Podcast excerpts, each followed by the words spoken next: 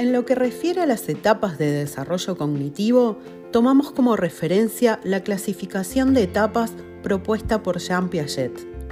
Piaget describe el desarrollo cognitivo de las niñas y niños de entre 2 y 7 años como la etapa en que comienzan a desarrollar la capacidad de ponerse en el lugar de los demás,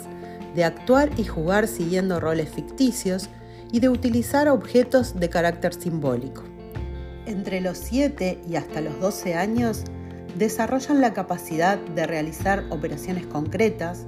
comienzan a usar la lógica para llegar a conclusiones válidas, siempre y cuando las premisas desde las que se parten tengan que ver con situaciones concretas y no abstractas.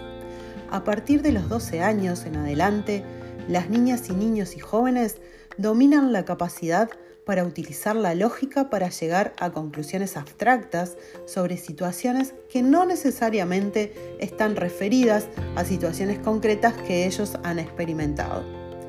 Contemplar estos aspectos de las etapas de los estudiantes nos permitirán hacer un diseño del currículo de educación financiera en el que las temáticas se abordarán en forma progresiva desde lo más simple a lo más complejo,